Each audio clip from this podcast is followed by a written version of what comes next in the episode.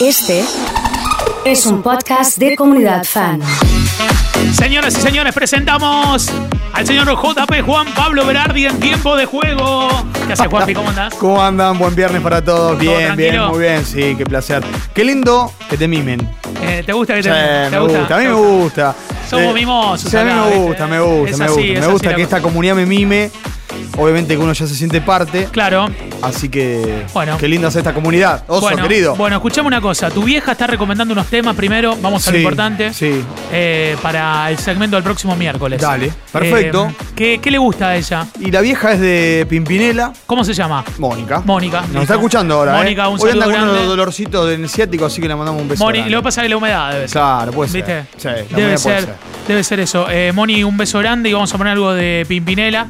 Ya hablo con mi vieja para que lo incluya en la lista. Bueno, ¿vos andás bien? Bien, bien, oso querido. ¿Sí? Bien, bien. Muy bien. Eh, bien, muy bien. ¿Quién es el Dracu Gómez? ¿Un amigo? Sí, me Eh, dicen que, que es un amigo de Córdoba que, que- que está en el tema del rugby. Viste, yo junto gente de Córdoba que mandan acá mensajes. Sí, sí. Eh, Hay mucha gente, ¿no? Hay mucha gente. Eh, estuvieron con tiempo de juego esta semana. Me gusta compartir oyente con la cadena. Sí. Viste que Alberto Fernández habló con Gallardo Sí. y se ve que Caruso estaba, estaba enojado porque no Estaba lo- enojado. ¿Qué pasó? Eh, ¿Qué pasó? Y vos viste con Escaruso. Si no lo nombran, si no lo mencionan, se vuelve loco. Y aparte hay una historia vieja entre, entre Caruso y, y Alberto, ¿no? Cuando Caruso jugaba. En que- Argentino Junior, claro, que lo- que lo citó en una conferencia de Claro, prensa. claro, exacto. Sí. Y cuando fue entrenador Caruso, ¿no? Que lo salvó el descenso a argentinos. Y fue después el que armó el equipo que tomó, que tomó en este caso Luigi Borghi. Y el Luigi Borghi lo sacó campeón. ¿eh? En aquel equipo jugaba Matías Caruso, Ortigosa, Mercier. ¿Qué equipo ese? Bueno, al frente. Lucas. Barrios, ¿eh? ¿Qué, qué equipo ese? eh? Equipazo, equipazo. Bueno, ya suena Gapornis de fondo, significa que tenemos que hablar de rugby y tenemos novedades para hoy, ¿eh? Y buenas noticias. ¿Qué pasó? Porque ayer la Unión de Rugby local, la Unión de Rugby de Rosario, confirmó a través del secretario de Turismo y Deporte, que es Adrián Giglione, que van a, a darse la reapertura de los clubes, querido Oso, y vuelve a entrenarse el rugby a partir del lunes. Algo que no sabíamos la semana pasada, que estaba incierto, se modificó esta semana. Exacto. Y el lunes volvemos a entrenar.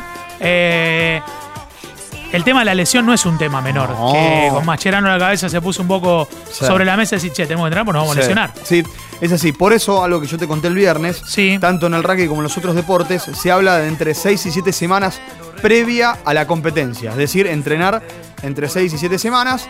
¿Cómo va a ser esto? El lunes arranca todo en los clubes. Marco 1, sé, plaza, jockey, gimnasia, duendes, eh, universitario, eh, entre otros. Bueno, va a arrancar la práctica con un horario específico. Podría ser, no sé, 7 de la tarde, por ejemplo, o 6 Sí, de la tarde. sí. En esos clubes, en una zona aislada, Ajá. con tan solo 10 personas por grupo.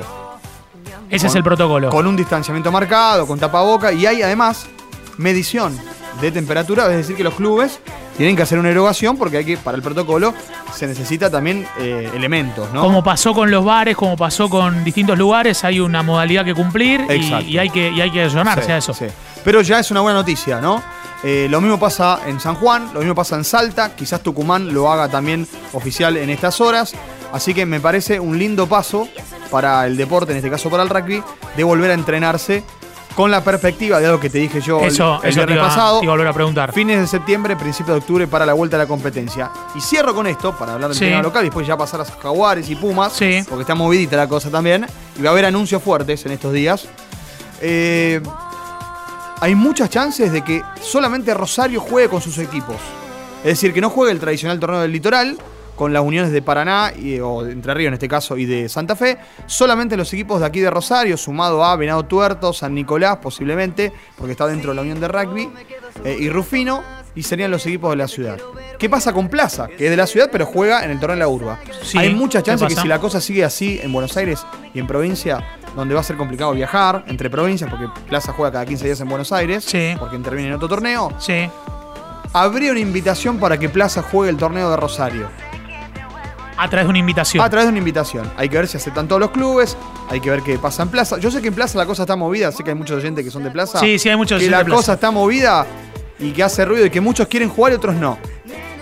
¿Qué dice la gente de Plaza? A ver. Le vamos a preguntar a la gente. ver- ¿Quiere ver qué jugar el torneo? Sería un torneo, digamos, invitación para todos, con un campeón, con un sponsor que está esperando, un- que iba a ser el mismo sponsor del litoral, sería para este torneo. Y bueno, las unidades de Santa Fe y de Paraná tendrían sus propios torneos. Esta semana en el show ovalado periodístico tuviste la posibilidad de hablar con Hugo Porta. Eh, dame algunas sensaciones de lo que fue la charla. La verdad, te lo tengo que decir, transpiré mucho. Mirá lo que te- eso habla de lo que había, eh, a pesar de no tenerlo cerca, porque fue, bueno, vía Zoom, la, la bueno, pero te dio esa cosa de hablar Sí, con sí, el número sí, uno. Sí, la verdad que sí. Bueno, no, no hay dudas. Primero está entre los, eh, para mí, 20 deportistas más influyentes de- del país. Primero, para mí.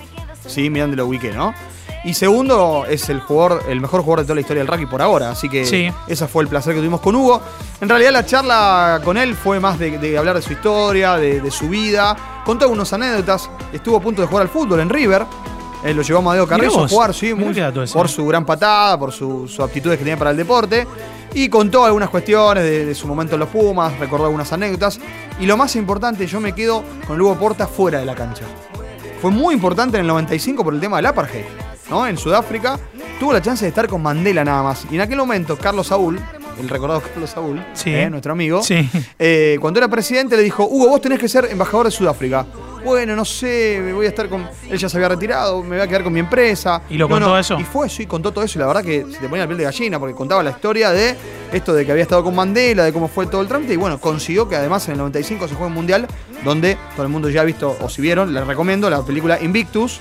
O eh, que también tiene que ver con el libro de Jamie Jazz, que es muy bueno, que habla de aquel equipo de Sudáfrica que rompió con todo, donde los africanos, en este caso, o en realidad los jugadores de, de piel negra, volvieron a jugar al seleccionado y fueron claves para ese título del 95. ¿no? Bueno, el resto, ¿todo tranquilo? ¿Todo, Todo bien? tranquilo, bueno, Sí. una cosita de Jaguares. Por Eh, favor. el viernes cuando veníamos acá yo te dije, mirá que se puede mover la cuestión, puede haber cambios. Bueno, fui- fue así.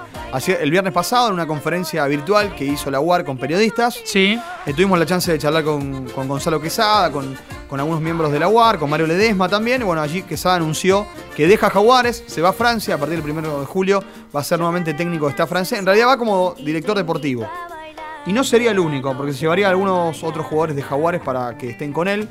Y atención que hay un rosarino que también podría ir a jugar al fútbol de Francia, como así también un entrenador, eh, que venía trabajando. Un rosarino. Un rosarino. El entrenador no es rosarino. El entrenador rosarino sí. ¿Es rosarino? Sí.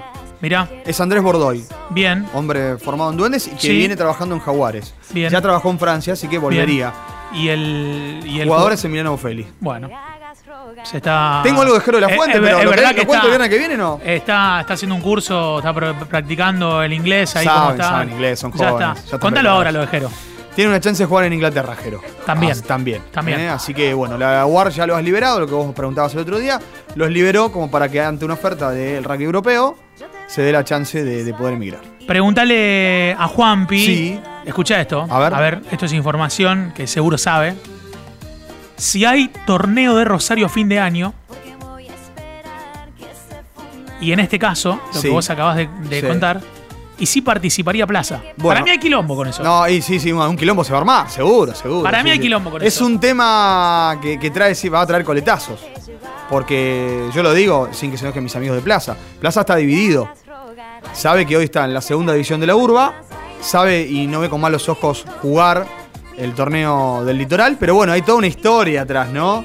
De dejar jugar en Rosario, de ir, de ir en este caso a, a la Unión de Rugby de Buenos Aires. En algún momento Plaza intervino. Qué lindo club que es Plaza, tres ¿eh? Hermoso. Qué lindo club, Sí, qué lindo club, instalaciones. lindo club. Sí, aparte de dónde está, ahí está en el pulmón de, de la, de- de- de la ciudad, Bueno, ¿qué trajiste? ¿Viniste con comida? Hoy trajiste una cosa impresionante acá. Y trajimos unos sándwiches y una- unos bocaditos, Eh, eh, unos canapés. Estamos comiendo bien, eso significa la radio Sí. anda bien, es una buena medida la- el tema de la comida. ¿eh? Cuando no te, na- nadie te manda comida es porque no, no, viste, Sí, no pasa sí, nada. Eh, bueno, el resto bien, te levantaste temprano hoy. Me levanté temprano, hoy tuvimos, sí, no, eh, sí, sí, tuvimos con, con los amigos de ¿Cómo anda. Marcelo Bien, Fernández? Marcelo. Fernández, bien, bien, estamos contentos. Estamos haciendo, bueno, eh, el programa también desde nuestras casas, Desde- home studio, desde como casa se dice. Sí, sí, sí. Debe tener, estudio, debe tener lindo estudio, Marcelo, en Sí, su sí, casa. tiene un lindo estudio, sí, sí, tiene un lindo estudio Marcelo, sí, sí, sí. Eh, y bueno, la verdad que contentos, tranquilos. Y bueno, después hubo que hacer quehaceres de casa y Bien. darle al Zoom con las chicas, con las nenas. Bueno, eh, cada vez más tecnologizada la, la- la gente, ¿eh? Tremendo, tremendo. Ya me sorprende eh, cómo mis hijas manejan celular, tablet, Zoom. Ya directamente le conecto el Zoom. Emilia tiene Directamente. 6 años y solamente no le tengo que decir nada. Habla ella con la maestra, con el profesor. Voy a hablar con Emilia Berardi a ver si nos puede recuperar la cuenta de Instagram, ¿viste? Porque la, la- la- la- Oh, la maneja fuerte, ¿eh? sí, sí. Bueno, nos encontramos el próximo viernes. Así será, amigo. El señor Juan Pablo Berardi ha pasado en la mañana de la comunidad.